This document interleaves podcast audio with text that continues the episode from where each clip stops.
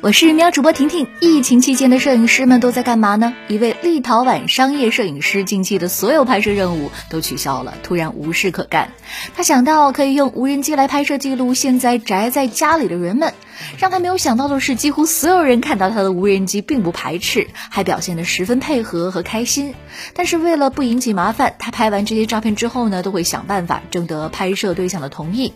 照片当中有一个人宅在家，用最舒适的姿势工作或者是休闲的；有穿着度假的泳衣的；有戴着铝箔纸质的帽子，打扮成反恐精英游戏中的人物等等的。其实呢，这位摄影师正在为他已经很长时间没有接到工作任务和没有收入而沮丧。但是呢，他用无人机拍摄了这些宅在家里的人们之后，也开始变得乐观起来。他相信眼前的这一切终会过去，他也相信人们也会很快忘记这让人百味杂陈的时光，一切都会重回正轨的。可口可乐、百事这次不蒸可乐了，改蒸咖啡了。即饮咖啡的战场上又将会添一员猛将。这次排兵布阵的是可口可乐，这也是可口可乐以五十一亿美元收购 Caster 之后，在中国推出的第一款即饮咖啡。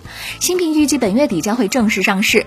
作为可口可乐的老对手，百事更是没有停止在即饮咖啡领域的进击。百事的咖啡征途呢，似乎都有一位咖啡大佬的陪伴。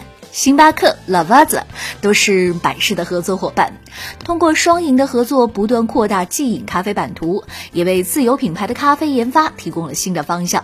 即饮咖啡为什么会吸引众多大品牌的入局呢？我们来看看一组数据啊。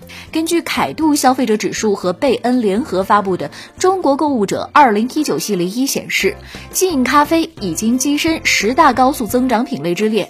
2016至2018年，即饮咖啡销售额年均增长了百分之十七，平均每三位中国消费者中就有一位买过即饮咖啡。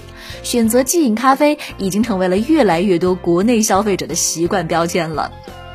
今天，中华遗嘱库发布了《二零一九中华遗嘱库白皮书》，首次公布了年轻人一遗嘱大数据。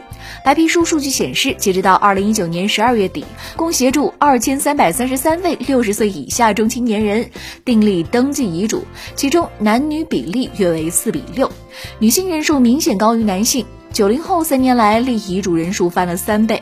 从区域分布来看，中青年立遗嘱人主要分布在北上广等一线城市。白皮书显示，与其他年龄段的立遗嘱人不同的是，九零后的遗嘱中，虚拟财产的纳入和安排成为了其一个突出的特征。那好了，我是婷婷，今天的喵新闻就是这样，我们明天见喽，拜拜。